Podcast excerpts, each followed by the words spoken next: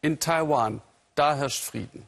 Und daher sieht der Eingang zum Albert-Kindergarten aus wie überall. Schüchen im Regal. Aber drin, drin herrscht Kriegsrecht, Drill und Sport.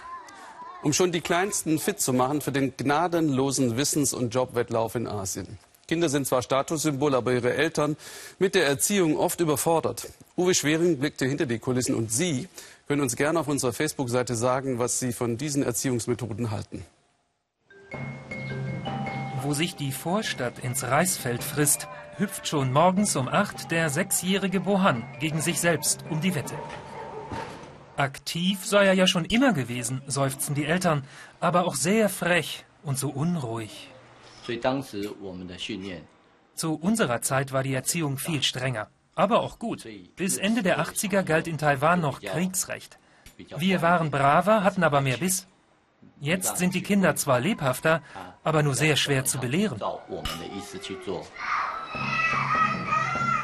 Als Bohan mit vier Jahren Krawall macht und andere Kinder verprügelt, ruft die Mutter ihr Kriegsrecht aus. Sie durchkämmt die Millionenstadt Taichung und stößt auf den Albert-Kindergarten, der so heißt, weil hier alle Kinder mal so schlau werden sollen wie Albert Einstein.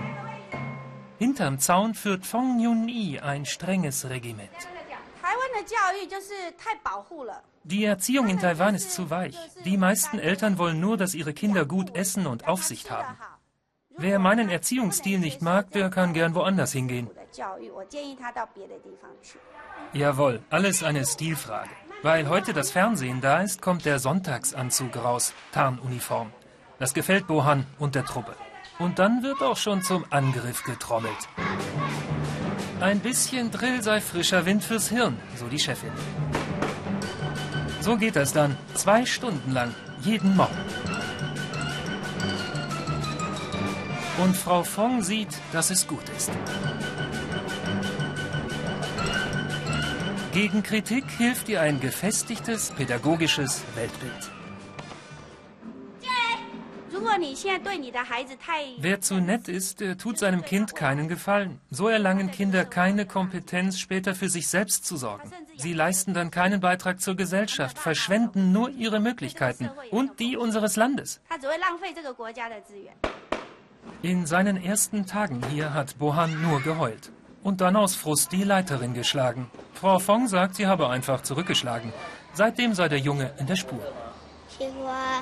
Ja, mir gefällt es hier. Ich mag den Salto rückwärts und das Spielzeug.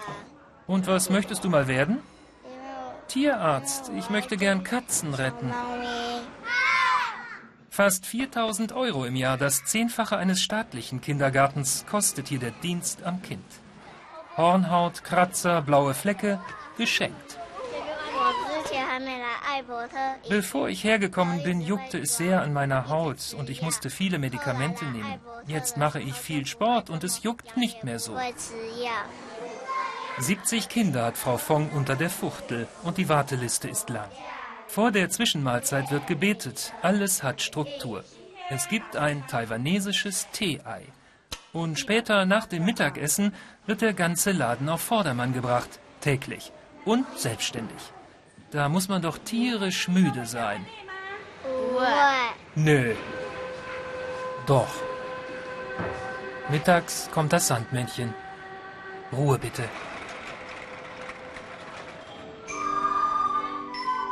Weckruf mit Musik. Chiu Zulin hat in Deutschland Harfe studiert. Jetzt bringt sie ihren Zöglingen die Flötentöne bei.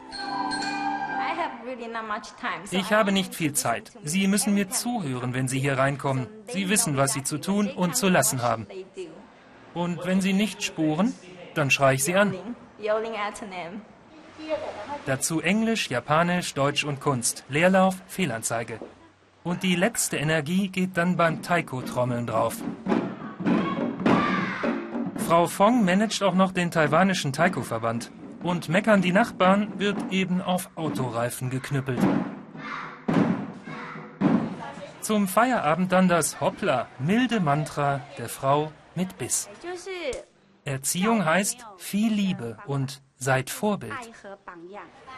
Mutter Chiu-Chi versucht's und Bohan hat noch Programm. Fußball, Duschen, Hausaufgaben. Halb zehn ins Bett, 14 Stunden Tag. Kindheit in Taiwan.